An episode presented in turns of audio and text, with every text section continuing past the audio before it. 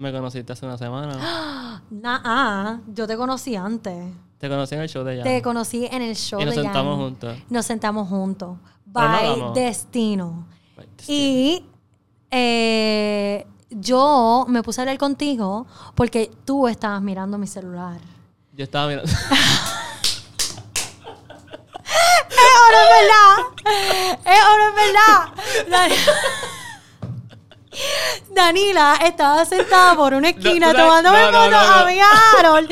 Y a mí me llega la foto y tú me dijiste, ay, yo estaba súper confundido de esa foto. Y yo como que, ¿qué?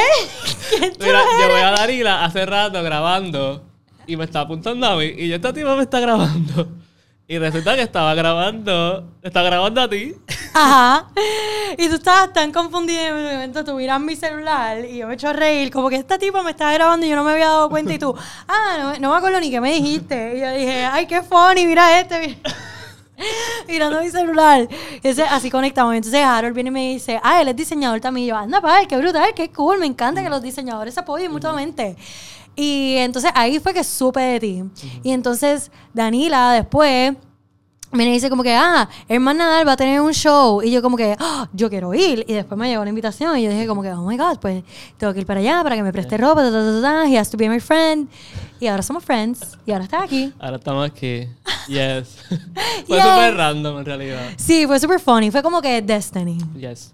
Qué bueno. Sí. Así que, para los que no saben, aquí tenemos a Herman Nadal. Hola.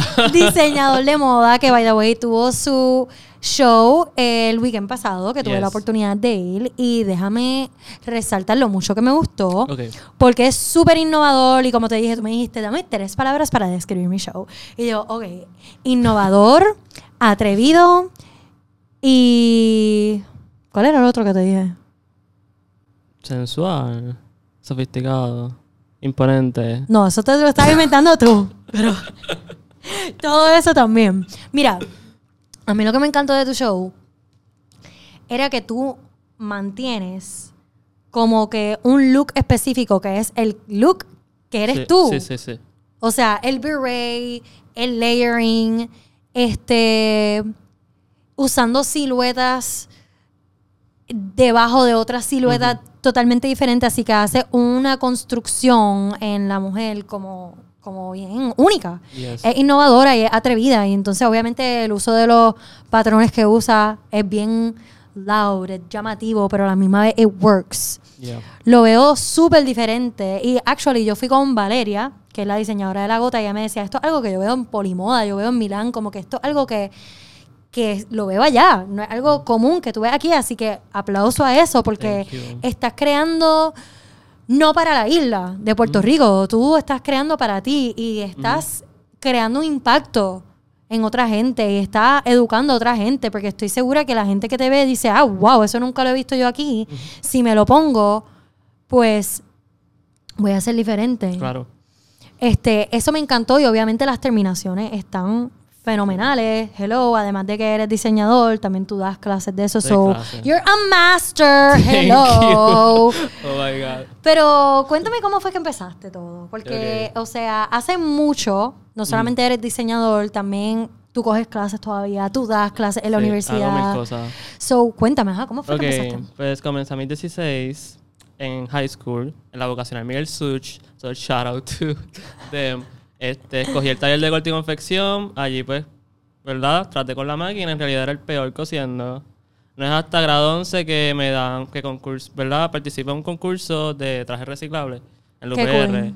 Y resulta que gano tercer lugar y me dan una beca para estudiar en la escuela de Lisatón. Brutal. Y ella fue jurada, ella me dio la beca y gracias a ella pude estudiar entonces en su escuela, que fui becado, este, soy egresado de Centro Moda. Rápido que me gradué me pusieron a dar clases porque vieron el potencial en mí y allí me pulí un montón. Y Qué cool que te pusiste a dar clase. Me puse a dar clases, o eso sea, jamás o sea, tú jamás me pensaste. lo imaginé porque yo era bien tímido. O sea, todavía lo soy, pero que me pongan a dar clases así como que vas a dar clases. Yo creo que eso era la vida diciéndote como que necesitas salir de tu comfort Necesitas zone. Necesitas como que atreverte. sí, sí. Y eso seguro. era una manera de hacerlo. Sí, sí, han sido muchas bendiciones. Y entonces, Luego me graduó de Centro Moda y entonces decido continuar mis estudios en EDP University, que ahí hago pues mi grado universitario en moda. Como, no te rías. Esto es un inside joke. Inside joke, bueno, lo podemos decir. Estuvimos como 10 minutos trying to figure out qué significaba EDP. We finally have it. Pero se los dejo un misterio a ustedes para que lo averigüen, porque nosotros no lo encontramos en ningún lado en Google. Y nada, entonces me graduó también de EDP University de diseño de moda digital. Entonces también soy profesor de EDP University, estoy dando clases allí de diseño, ilustración y textiles. Y entonces también ahora continúo mis estudios en diseño gráfico en Atlantic University. Wow. So hago como mil cosas y mi día es bien largo. Y tengo mi atelier. Ajá, exacto, o sea, primordialmente. Ajá. Mira, pero yo creo que para mí estuvo súper interesante cuando tú me dijiste como que ah, doy clases de textiles y yo hice, no puedo creer que yo siendo merchant Ajá. diga eso. Yo digo como, porque obviamente pues aprendí lo básico. Este, porque al nivel que tú te sumerges en el tema, pues es mucho más. Pero yo decía como que, how much can you talk about En textiles? realidad puedes hablar un semestre completo. de Claramente. O sea, y es lo que tú me dices, bueno, o sea, porque no solamente tú hablas sobre el uso de cada textil, ni, ni, ni cuál es la diferencia entre este textil y este otro textil, sino como que la historia también. Ah, Sí, sí, sí. Y, Y se es- dividen en dos, naturales y sintéticas. Más Ajá, hacemos es laboratorio superinteresante. de pintura, o pintamos tela también. Qué cool. Ajá, y entonces como que me imagino que estudian cosas como cómo sale el silk, Claro. que es súper interesante, que yo... y la o diversidad sea, que tiene la seda. Ajá, que yo descubrí los otros días fue que salía de un gusanito. Pero Sí, yo no sé para nada cómo es que, eh, o sea, ese proceso que me está, este, o sea, me imagino que está súper interesante. Es fuerte en realidad porque es un animal. Como que tiene un proceso de vida corto y se lo aceleran. So, Ay, bendito. sí, sí. Pero la seda sale del capullo. Ah, del capullo. El que está enrolladito en hilo blanco y ese hilo blanco es el hilo de seda. Ah, ok. Por eso la seda tiene ya un brillo natural y es que ya el capullo tiene el brillo. Ah, qué interesante. Eso Yes. es del capullo. Sí. El capullo está, es eso, como que... Eso mismo, enrolladito. Es como un- un- una bolita de hilo. Yes. Qué interesante. Mira, yo te lo juro Estoy dando clases de textil. Ajá, estás dando una clase de textil, ok. Ya sí. sabemos cuán profundo se puede ir a una clase de textil. Y, ajá, ok. So, que tú das las clases de textiles y también das las clases de Ilus- Ilustración y diseño, y diseño. que son cosas diferentes. ¿Todo esto lo aprendiste en la clase de Lisatón? Todo esto lo aprendí en Centro Moda. Obviamente uno también hace su research y se mantiene viendo y buscando y Sí, hay que- hay que continuamente Hay que poner de su parte también. Y pues sí, allí me pulí. Y entonces darlo tantas veces, pues uno trata de buscar cosas nuevas que dar y pues uno mismo se educa. ¿Cuánto tiempo tú llevas siendo diseñador? Este, yo creo que formar como cuatro años. Cuatro años. Sí. Que todavía sigue siendo un diseñador súper joven. Sí, un diseñador emergente. sí. Exacto. Yes. Y me habías contado los otros días algo súper interesante sobre lo que está pasando en Bayamón. Yes. Te cuento un poquito. Ok. Pues yo soy residente artista del pueblo de Bayamón. El alcalde de Bayamón tiene un movimiento para repoblar el casco urbano. So, Que eso da- está súper cool. Sí, él quiere revivir como que el pueblo. Y varios países están haciendo ese movimiento y Puerto Rico, pues Bayamón es el único que lo está haciendo. Wow. Y pues nada, él le da una residencia al artista y le da su taller. So, él vive arriba, su taller es Ajá, abajo. exacto. El artista vive arriba y Su taller tiene, abajo. su, tiene y tiene su una taller calle completa de artistas residentes. Qué Eso tiene artistas de cool. mosaico, artistas de acrílico, artistas de escultura, como que tiene toda la variedad de las artes. Y entonces le hacía falta alguien de moda. Ok. Y Y ahí, yo- vienes tú. Ahí entro yo. Y súper agradecido y bendecido y como que gracias a Dios pues tengo esa oportunidad. Eso está bello. Y deberían haber más iniciativas así Todos en Puerto pueblos Rico. Todos los pueblos eso. deberían hacer Todos los eso. pueblos, los- Pero para los que no viven en Bayamón y no tienen esa virtud de vivir y esa belleza y grandeza de vivir en Bayamón, Sí, sí. Un privilegio, un privilegio. ese privilegio de vivir en Bayamón. Te estoy vacilando. Pero los que no tienen esa oportunidad de hacerlo, ¿verdad? Porque hay mucha gente en Puerto Rico que quizás le interesa la moda. Háblanos sobre tu historia y qué tú le aconsejas a esas personas que están empezando. Porque Ok. me imagino que si tú no tuvieses esa oportunidad, ¿cómo estuvieses trabajando? No, no, ¿O cómo no. era tu día a día antes sin tener esa oportunidad? Claro, claro. Pues sin esa oportunidad, este, yo estaba viviendo con mis padres. Yo tengo ahora 24. Ay, tú eres un este, bebé. Somos, yo también. Y pues estaba viviendo con mis padres y pues en casa de mis padres yo tenía mi cuarto de costura. Y ahí es donde yo montaba todo. Como que... Y mi relación es súper buena con mis padres que tampoco yo me sentí incómodo de vivir con ellos. Claro. Pero... Que tus papás te superan, apo- apoyaban en tu... Sí, es súper importante el apoyo de los padres si Bien tu hijo brutal. está estudiando moda. Es una carrera bien fuerte y que se va chavo, tienes que mucho, invertir. mucho O dinero. sea, estudiar moda hay que gastar en materiales, en, como que en tela, acuarela, marcadores, lápices. Y es que tú te dedicas full a eso. Sí, sí, sí, sí. sí. Como que al principio van a sentir el choque de, de cuando comienza. Sí, porque es que me imagino en todo lo que tú tienes que invertir. No solamente en las telas, máquina, pero en las máquinas y tener un taller. el y- espacio. Exacto. Yes. Y háblame sobre ese proyectazo que tú te pusiste encima cuando tú empezaste. Porque obviamente, o sea, es como por ejemplo las de, acril- las de Eclíptica empezaron en su marquesina. ¿Y tú cómo empezaste? Pues yo empecé, ok. Mi, la casa de mi madre, ¿verdad? Ajá. Pues tú sabes que está el área de comedor. Ay, Dios mío, tu madre te No, quería no, no, matar déjame porque tú tenías... terminar. El área de comedor y está mi cuarto. Pues tú sabes qué hicimos. Pusimos la cama en el comedor y ese cuarto lo cogimos para costura nada más. O sea, la cama estaba En el medio de la casa, diantre, que va para ti. Todo área con la privacidad. Tú tenías cero privacidad. Pero ¿No tenías ni una cortinita de lado Sí, a tenía lado? una cortinita. Ay, bendito Pero lo ella lo decoró bien brutal. Yo te voy a enseñar fotos. Ella lo decoró súper bien. Ay, Como- qué parecía como linda. que- parecía un mueble. En realidad. Qué cool. Y pues ella hizo eso y yo acepté hacerlo porque necesitaba el espacio para poder crear y cortar y qué sé yo. Wow. Y pues así estaba yo, como que en un cuartito así, le puedes preguntar a Natacha. Ah, porque Natacha- ah. Natacha vio el taller así de chiquito. No te Y creo. ahora, y ahora tú fuiste al taller de ahora. Y es como Ajá, el taller ahora está bien El cool. cuádruple de espacio tengo. Sí. Wow, para que tú veas que hay tanta, hay tanta gente que se limita a empezar simplemente porque no tienen el espacio. Y ahí yo metí a las clientas. No y tú sabes, yo me sentía fatal. Porque estoy llevando a la clienta a mi casa. Sí, pero al final, o sea, Pero, esto, sí, tú estás empezando a crear relaciones y esa clienta cree tanto en ti, en tu potencial. Bien brutal. Mira que ahora la verdad no, No le importa. importa, no le importa, Porque si tú me tienes que llevar a eh, ese espacio chiquitito, mira, yo voy porque lo que quiero es ponerme una pieza tuya. A mí no me importa. Así fue. Y eso es lo importante. La gente se tiene que... Sí, hay que dejar como el orgullo. Hay que dejar el orgullo, el ego. Estás comenzando, olvídate. estás Olvídate, lánzate ya. La gente que de verdad quiere apoyarte y la gente que de verdad quiere poner algo tu se quiere poner algo tuyo, va a meterse en donde O sea, sea. para ponerse algo tuyo. Así y te van a apoyar y les va a encantar cómo tú has crecido poco a poco y te van a acompañar hasta tu nuevo taller y hasta tu próximo show. Y eso van a ser tu clientela de toda la vida. Los que estaban contigo desde ese momento. Para que tú. Como que la gente se cree que yo estaba creando un espacio gigante. Y en realidad todo lo que yo hago, lo hago yo. Como que yo te diseño, yo te lo corto, te lo construyo y lo termino. Como que así yo hacía las colecciones.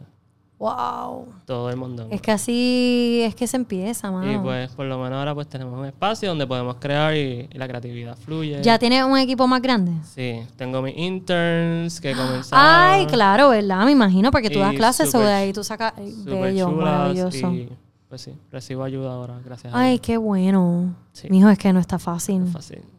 Ah, Es que es imposible hacerlo uno solo. Más el movimiento este del social media, como que... Ahora no solamente te, que... te, o sea, te obliga a hacer hasta más rápido. Tienes que Porque you estar have en to always put it out there, ajá, ajá. Creando ese contenido, manteniéndote al día, o sea, lo tienes que tener al día. Al día. O sea, yo, yo saqué mi show el jueves, ya yo tengo la versión publicada, completa. O sea, y tuve, yo me senté a editar las fotos, a darle más color, a limpiar las caras de las modelos, como que esas fotos se vieran. Sí, impecable. Tú haces todo, you're a one man show. Con unos cuantos interns. Te pregunté off camera. Mm, Tú tienes un signature style bien marcado. marcado. ¿De dónde salió eso y por qué decidiste hacer como que ese look de esa mujer? Pues se creó con el tiempo, poco a poco. Estaba descubriendo quién yo era como diseñador. Pero se, yo sí quería crear piezas con construcción y sí me quería enfocar como que en jackets y cosas que pudiera hacer layering. Pero era bien difícil porque no tenía el conocimiento suficiente para crear esa pieza. Es lo mismo tú crear un traje sirena, strapless, que tú crear un jacket con mangas, cuellos, botones, puños, corte y toda la vaina. O sea, no es lo mismo. Yo, Jamás. te tardas más. Eso es lo más brutal. Y nada. Y para que la gente lo entienda, también El otro proceso. Toma mucho más tiempo. Sí, sí. Exacto. La gente entienda eh, la función, entienda el valor, toma mucho más tiempo. So, es más. retante, es más retante. Sí. Pero- Recoso. Recoso es una palabra. Whatever. Whatever. Pero con el tiempo conseguí mi estilo y fue espontáneo. Y, y el show que marcó mi estilo fue el de Bauhaus, que fue todo de denim. Te lo voy a enseñar luego, pero ese show... Ese fue el que yo, eh, de las cosas que yo me puse. No, ese fue otro, más viejo. Ah, más viejo. Sí, sí, sí. sí. Wow. Pues Ese para ser que- viejo, estaba bastante on trend. Esa falda está brutal. Sí, sí, sí, sí. Tienen que ver lo que me puse para el show del Manal. Era una falda de ¿Te tiraste encaje. fotos? Sí, me tomé foto. Sí, porque no las he visto. Actually, te iba a decir que me la prestaras por más tiempo Ah, porque quiero que... Ajá, exacto, para hacerme el verdadero shoot. Ok. Gracias. By the way, es que así es. O sea, para lo que yo hago, yo creo relaciones con diseñadores o creo relaciones con boutiques y le digo, tú sabes que yo tengo esta visión, préstame tu ropa, yo quiero tomar fotos y yo le voy a demostrar a la gente cómo yo me lo pongo y en qué circunstancias yo me lo pongo, en qué lugar yo me lo pongo y creo este como como mi propio lookbook, ¿entiendes? Claro. Y así nos ayudamos mutuamente. Porque yo te doy promoción, pero entonces tú me ayudas porque yo, gracias a ti, estoy creando contenido. Porque sin la ropa, ¿cómo voy a crear contenido? Así claro. que, Win-win situation. it's a super win-win situation. Y pues, ajá. Entonces, nada, fue un boom, encontré mi estilo, encontré quién era. Y de ahí pues seguí como que manifestándome con ese look que tenía en esta colección. Y, ¿Cómo tú pues, describirías a la mujer que viste de Herman Nadal? Yo creo que ella es imponente. Como que cuando ella entre, vas a saber quién es. Como que quieres saber quién es ella. Quieres preguntarle cómo se llama. O quién, cuál es su historia. Ella es Porque está vestida como, así. exacto, como radical, Sí. como que ella es innovadora, ella es súper atrevida, Sí, sí, sí. ella es como quizás hasta aggressive, pero in a good way. Claro, She's fearless. exactamente. Sí. Y pues me, me encanta. Y la, y la ropa también es como medio unisex. Como que todos esos, esos shirt dresses y esos jackets se los puede poner un nene también. Sí, Y pues me gusta eso también de gender bend con la ropa. eso me encanta. Y eso lo vi mucho con esta colección. Sí. ¿A qué te inspiraste en esta colección? Pues yo sabía como que yo quería vender rápido. Todos queremos vender.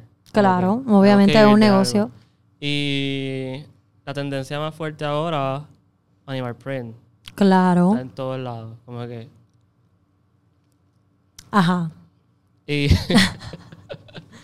No Y Animal pues, Print Today, pero usualmente es como que mi, mi... Yo uso Animal Print como un nude. Como que it's a... O sea, it's not even a print, it's a color. es un color. Te puedes poner Animal Print con lo que sea, literal, hasta, Pero con, hasta con otro print. Es difícil como que combinar animal print.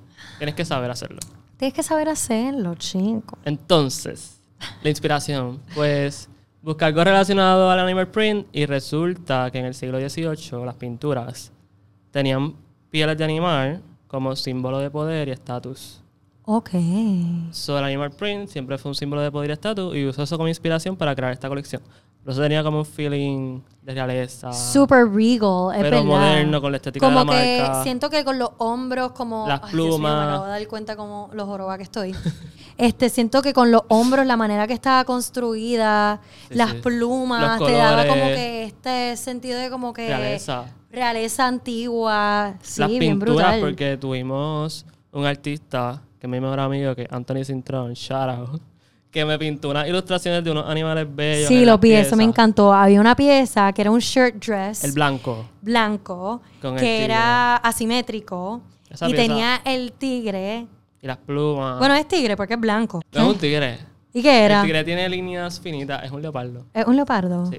Y me encantó esa pieza. Sí. Eso es algo mucho. que yo fácilmente me puedo poner con unos zapatitos cerrados o unos zapatos Y como ya. estos. Y no que Y ya, y ya. Y me hago mi vueltita y sigo Es caminando. un statement piece. Sí, bien brutal. Pero yo creo que como que a veces la gente cuando lo ve en una pasarela dice, ah, wow, that's muy out there. Pero lo cool es tú buscarle el uso como cotidiano a esa pieza. Porque hay piezas que tú hiciste que Son tú bien las... comercial. Súper, súper. Había- de botones. Sí, había unos trajes que era, yo como que había unas piezas que yo decía, qué bueno. Es súper bueno también tener tus piezas comerciales porque eso es lo que va a atraer al público por tu puerta. Claro. Que ellos digan como que, ah, eso yo me lo puedo poner. Poco a poco tú los vas educando y les puedes ir enseñando que, mira, quizás, además de esto, te puedes poner esto que es un poco más atrevido y empiezas a educar a tu público, ¿entiendes? Pero obviamente es bueno siempre tener una pieza comercial. Como Sí, sí. por ejemplo, el traje rojo, que yo creo que tenía dos variaciones de ese traje, que es el que se amarra aquí de las tiritas. Y es como tipo... Línea sí, con como, volante. A-line. Sí. Que era bien parecido, actually, el que me iba a poner, Sí, pero no sí. me puse. Que qué bueno que no me lo puse, porque después yo me puse a pensar como que es que el, el gingham es tan spring. Es bien summer y es casual. Ajá, y es como, y es súper casual. Y no quiero ponerme eso como que para algo de noche. Me lo iba a poner y aunque me sintiera bella, como que no era la ocasión. sí, sí, sí. No, pero a mí me encanta tu look. Ah, no, o sea, a mí- tú sabes que no me lo puse ni con una correa, Yo- me lo puse como que así off shoulder y se veía súper cool, como que me sentía bien yo. Me se, eh, o sea, Le se diste un veía twist a la Sí, como que se veía bien cool la ropa. Se veía bien cool. Yo creo que todo el mundo que me vio me decía, anda, para qué cool. Y yo, hello, el, el- el diseñador, obvio. Pero sí, hasta Natasha, o sea, Natasha se veía tan diferente a mí, Pero still very much Natasha. Y todo bajo el mismo diseñador. Y todavía tenía cosas que yo decía como que, ¿sabes? Yo creo que hasta habían Una unas tela telas. sí. Eran unas telas bien parecidas, otras tonalidades, pero eran bien parecidas a las telas. Y me encantó la falda de ella. Sí. Y por favor, vamos a hablar sobre la correa. La co- famosa La- correa. Que yo estaba triviando a Germán ahorita. Yo le decía, es que tú no te puedes poner esa correa porque tú eres tan flaquito que la N te va a llegar una nalga y la otra, la Y otra ella, N. ella es gigante. Ella le da la vuelta. A mí posible me tienes que hacer un... un Las letras más extra- pequeñas. ajá, o las letras más pequeñas o hacerme las más, más chiquititas. Ajá. Este, ajá, las letras más pequeñas, así. Tiqui. Ay, qué funny. Pero esa correa está brutal. Tienes que hacerla más. Sí, estamos en eso, en un proceso. Me la hizo un amigo arquitecto que se llama Cristian Sánchez. Y Cristian Sánchez. Sí. Yo lo conozco, ¿no? Arquitecto es No, no es el mismo. No. Franco me estaba mirando como que no, no es ese. el no hablamos de él. Este, nada, la cosa es que él ha bregado mucho con materiales inusuales Ok. y ha bregado con acrílico. Y las letras son en acrílico. Sí, lo vi. O y sea, él está dijo brutal. una vez, vamos a inventar con tu nombre, vamos a hacer una correa naval. Y lo inventó y quedó súper bien. Y, Está y- Y hay súper que encontrar la cool. manera de, de mejorar el cierre. Yo creo que debería ser una pieza que tenga en todas tus colecciones. Sí, y obviamente varía, ajá, statement. varía quizás por temporada o por año, en vez de Los acrílico, colores, usa otra cosa. Metales, sí, sí. Pues obviamente varían los colores también dependiendo de las temporadas. sí. O Pero sea, creo que es un piece que debería siempre tener porque está demasiado cool. Y Como que puede ser hasta un signature además del beret. Sí. Y yo estaba súper pasmado porque yo nunca me imaginé que la gente iba a querer ponerse mi apellido ahí en la cintura. Yo me lo pondría. Pero sí. Es que está cool. Además que un apellido como que bastante, o sea, es lindo, es corto, es simple. O sea, imagínate a alguien con que Rodríguez. Brignoni. O sea, ese sí que le va a llegar de una cadera a la otra. Eso está larguísimo. Nadie se va a poner eso. En lo que lo leen, va a decir, diablo, ya me perdí. ¿Qué es lo que dice tu correa? No, o sea, está perfecto. A mí me da risa porque cuando yo estaba hablando contigo antes de, de que vinieras para acá, ¿Tú tú me decías, yo soy tímido. Y yo, no te preocupes, que yo te voy a eh, poner a hablar. O le voy a hacer par de chistes para que se abra. Así que hoy estoy chistosa, mi gente. El día que ella me visitó al atelier y ese día yo estaba súper callado, pero ¿sabes por qué? ¿Por qué? Pues tenía la colección encima. Como que Claro. estaba como que- Era el día antes del show. Era el día antes del show, yo estaba questioning todo lo Tu que hice. existencia. Esta colección me gusta o no me gusta. Ay, me Dios faltan mío. cinco looks por terminar. Él estaba pichándome todos mis texts. Y yo, nene, ya tú me dijiste que tú me vas a prestar algo para tu show. ¿Dónde tú estás? Contéstame. Y yo, mira, perdona que te sigas toqueando, No, en pero, realidad- o sea, dime cuándo- a qué hora salgo para allá, mi gente. Era, yo estaba súper. Súper, me imagino. Pero estrés. Eso siempre pasa, o sea, uno siempre está esas últimas horas como que cerrando todos los últimos. Los detalles. Detallitos. o sea, planchando. Fittings. Yo tenía fitting ese día también. Wow. Yo quería como que mi outfit que me voy a poner yo. Claro. Con que voy a salir. Y, ¿Verdad? Nada. Y, o sea, siempre los shows van a ser un retazo. Pero a través de tu trayectoria como diseñador, ¿cuáles han sido los obstáculos más grandes? Además de problemas en la industria de Puerto Rico, como la enfrentamos todo diseñador.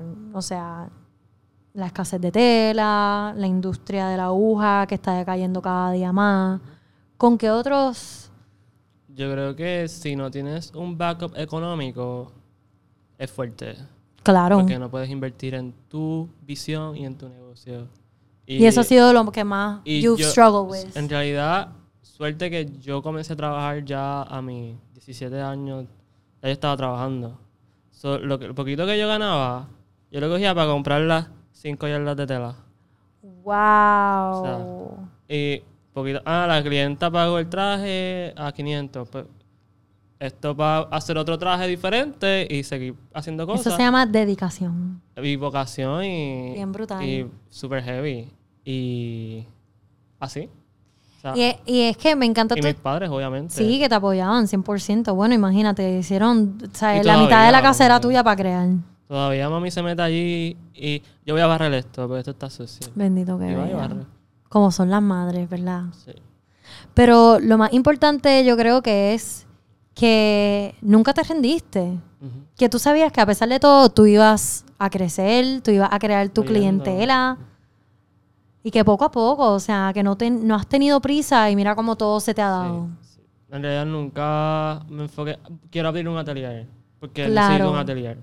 Realidad, Y es que hoy en día es tan fácil compararse. Cuando tú ves quizás como que... Claro, que alguien llega al éxito. Mucho el más éxito rápido es que tú. relativo, pero. Sí, Que llega como que al lugar que tú quieres más rápido. Como que Ajá. En un año llego. Y tú. Llevas como tres años en, en la misma rotonda. pero es que no pero el proceso de cada uno es necesariamente. diferente. Porque el punto de todo esto que hacemos es impactar las vidas de otras personas. En nuestro caso es las mujeres que se ponen, bueno, en tu caso es impactar las mujeres que se ponen tus vestidos. Ujú. Pero tú estás haciendo más que eso. Sí, Tú estás impactando las vidas de las personas que tú estás educando. Y Así que sí, tú has logrado un montón de éxito porque has logrado impactar la vida de mucha gente, no solo por medio de tus diseños, sino de tu conocimiento, de tu talento. Así que yo lo veo que has logrado el éxito desde hace mucho tiempo. Sí, sí. Mm, Viste, no lo había Ah. visto así, chiqui, no lo había visto así. Y pues, ¿qué más? Pues sí, eso. Yo creo que el obstáculo económico a todo diseñador emergente le va a dar duro. Obviamente la escasez de tela es Siempre es un problema. Yo compro telas en todas las tiendas. Yo no puedo hacer un show y todas las telas las saqué de un mismo lugar. No. Yo viajo a a Arecibo, yo viajo a Ponce, yo viajo a Bayamón, que hay tiendas de tela, Río Piedra, Carolina, Aguadilla, como que todas las tiendas de telas de Puerto Rico. Y de ahí, pues hago mi reclutamiento de telas y hago mi colección. Si tengo el tiempo el lujo para irme a New York y comprar las telas, pues brutal. Pero lo bueno de tu diseño, de tu marca, es que tú diseñas no solamente pensando en una pieza, no es como que un traje y ya. Tú piensas en todo lo que compone un good outfit, Sí. que es usando layering. Como que tú diseñas yo voy a poner esta tela aquí, pero estoy pensando que encima voy a usar este otro layering piece que va a tener esta otra tela para complementar o para crear un contraste. So, tú estás pensando diferente, que vamos a suponer que ah, obviamente muchos muchos de los diseñadores aquí en Puerto Rico, uno de sus eh, worst fears es que otro diseñador use la misma tela, porque aquí casi no hay, ¿verdad? Pero el punto es que tus diseños son tan y tan... Que puede- se puede repetir la tela y no se va a ver igual. No se va a ver igual, porque es lo que te digo, tú diseñas para poner una cosa encima de la otra, o usar una camisa con una falda diferente, con un jacket con otra tela diferente, que al final del día, cuando tú lo pones todo junto, jamás y nunca va a aparecer Nunca va a quizás lo que vaya a hacer otro diseñador. Oye, la gente incluso me dice, tú compras tus telas aquí. Y yo, ajá, es cuestión de saber escoger. Buscar. Y tener una visión tan definida Sí, de quién que tú vas a encontrar exactamente lo que tú vas buscando. Y ir, a- claro, con tu inspiración y tu mood board Claro. Y la paleta de colores. O sea, yo voy a la tienda, estoy buscando tela roja. Y camino toda la tienda buscando tela roja y enfocado en esta tela. Ajá. Y ahí recojo. Como que, Yes, Wow. Un proceso. Así que sí es posible. Es posible encontrar tela aquí en Puerto Rico. Sí es posible. Porque eso es mucho de la, o sea, Si eres un diseñador de evening wear, como que de traje, de gala, es un poco más pues difícil. es retante porque tú quieres la tela más original. Original, más, bordada. lujosa, So, exacto. obviamente, tal vez aquí está Pero lo tuyo es ready to wear. Sí, es otra cosa. Ready to, to wear, exacto. Es que la tuya es otra cosa. Pero es como ready to wear high end. High end, Sí, exacto. no sé, otra cosa. Lo tuyo, yo diría que tú tienes una- unas piezas que son ready to wear un poquito más avant-garde. Como que un poco más... Se salen de lo común. Exacto. Pero still, que si tú eres bastante atrevida, te lo puedes poner con algo un poco más sencillo por debajo Sí. o encima, En como sea. coges un outfit y quitas el jacket, quitas la falda y Exacto. pones la camisa acá, es como que tres piezas bien simples, pero como las puse juntas se ve Exacto. como que cargado. Yes. Sí. A mí me encanta eso. A mí más, más es más, como que yo pongo todo. Más es más. Pongo el gorro, la cinta, las pantallas, la pulsera, la- los anillos, los tacos, todo. Es que hay que saber cómo hacerlo. O sea, porque tú puedes seguir añadiendo mientras todo se vaya complementando. No que, no que crees de momento como con una distracción para el ojo, pero tú lo haces súper bien. Tú haces el jacket pensando cómo va a ir la construcción de la camisa para que complemente el jacket. Y al final del día, si no te pones el jacket y te pones la camisa solamente como quieras, se va a ver bien. Sí, sí, sí. Y eso a mí me encanta. Eso fue de todo lo que yo vi en tu colección y yo decía, wow, o sea, esto yo no lo veo. Yo usualmente lo que veo son trajes de noche. Que son bellos, como que yo No quito- le quita lo bello y- que es. Y construir un traje de gala también es como que Es súper complicado también. los entalles. Los entalles. Y obviamente todo lo que va, el bordado, Ujú. etcétera. Que es otra complicación. Es diferente. Es otro mundo. otro mundo. Es otro mundo, exacto. Pero construir una colección ready to wear que vaya mucho más allá de los basics, las piezas basics. Tú usas como una camisa de botones con un bow tie, o sea, lo haces completamente diferente. Y eso no es algo que se ve en Puerto Rico. Y es lo que yo estaba hablando quizás con Valeria en nuestro episodio, que eh, muchos diseñadores se quedan en Puerto Rico porque diseñan Para Puerto Rico. para Puerto Rico, lo que se va a vender. Lo que tú sabes que va a vender en Puerto Rico y ya. Pero tú no. Tú, o sea, diseñas como si estuvieses en Milán. Literal. Obviamente tú añades tus piezas comerciales porque como dije anteriormente, eso es lo que va a atraer a mucha gente por tu puerta. Sí. Pero yo te veo diseñando como un diseñador de Milán. A mí me encantaría diseñar en Milán. Algún día, chico, tú vas a salir en New York Fashion. Week, decláralo. Digo, Milán Fashion Week. Vamos a ver, yo espero. No, yo espero no, dilo, decláralo. Yo voy a salir en Milán. Pacho. Lo dijo hoy. Ya ustedes van a ver cómo va a salir en unos cuantos años. Yo voy a estar primera fila. Porque es que lo, lo dijo en mi show. ok. Y hacemos el segundo episodio. I'm so excited for you. Gracias. De verdad, yo sé, de verdad yo sé que va a tener mucho éxito. Y va a ir creciendo un montón, poco a poco. Y lo que me encanta de ti es que eres una inspiración para muchos diseñadores emergentes. O sea, se puede conseguir la ayuda, se puede conseguir alguna beca, se puede... Si te mueves y tienes el talento y tienes la dedicación más que nada, o sea, que no te quitas, qui- que, si tienes que hacerlo en un cuartito que casi, o sea, no tengas Sí. espacio o no tengas el dinero que cada peseta que tú tengas, tú la guardes para esa colección que tú tienes en mente que tú quieres hacer, mano, para mí eso es tan inspiring. Esto yo quiero que sea una lección para muchos diseñadores o mucha gente que quiere llegar a hacer su propio Con negocio. cualquier. Con cualquier cosa en la vida. Que pueden lograrlo. Simplemente tienen que. Estar Sí. enfocado y tener mucha fe, como que si tú lo crees, va a pasar. Exacto. Que si tú tanto quieres lograr ser un diseñador, lo único que tienes que hacer es, o sea, Y aprovechar las oportunidades. meterte en tu cabeza que lo vas a hacer. O sea, saber que lo vas a hacer. No es ni creerlo, es como que Sí. saberlo. Y vas a Y trabajar. tirarte los retos. Si se ve muy complicado, olvídate. Tírate como quiera que puede pasar. No te dejas morir. Exacto, que te vayas viral y Que ya. te, que te vayas viral. My content is good. My content is good. Que hoy no me la puse, hoy me puse otra. Girl boss. Pero. Ajá, un proceso. Cada cual es individual. Hoy que, me puse rojo porque pensé en ti. Qué linda. Estabas en como que en la. Tú hubieras puesto algo mío. Me iba a poner tu fanla, pero te la traje enganchada. Así que yo dije, ¿y si me la pide? Mejor se la dejo enganchada y me la llevo. Ay, chico, no me mires así. Les voy a tomar foto. Este nene. un beret. Me, iba- me tenía que haber puesto un beret en vez de mi diademita. Que, by the way, mi diademita y mis zapatos las conseguí en viceversa. Head and toes. Viceversa. Artículos de segunda mano, para que ustedes vean. Si tú tienes estilo, tú puedes encontrar cosas donde sea. Claro. Mira, ¿y de dónde salió el uso del beret? Ok. O sea, yo, yo sé históricamente lo que es un beret, de dónde sale el uso, Claro. pero tu uso. Porque Sí, que es siempre súper te random que un puertorriqueño esté usando berets. You're aquí. always using berets. En realidad es para el pelo, porque mi pelo es como Ah, ondulado. ese es el y si yo me quito esto, pues las ondas son un poquito wild. Ah, eso era Pero una no- necesidad no, de... en realidad no es eso. Fue que Ah, ok. Yo decía, no puede ser solamente por el freeze. viajé a Nueva York. despedí el año en Nueva York con mi mejor amiga por primera vez. Y ella tiene un beret como que cute. Pero yo dije, ¿cómo yo puedo hacer este beret? Más Versión cool. Yo, versión yo. elevada al 100.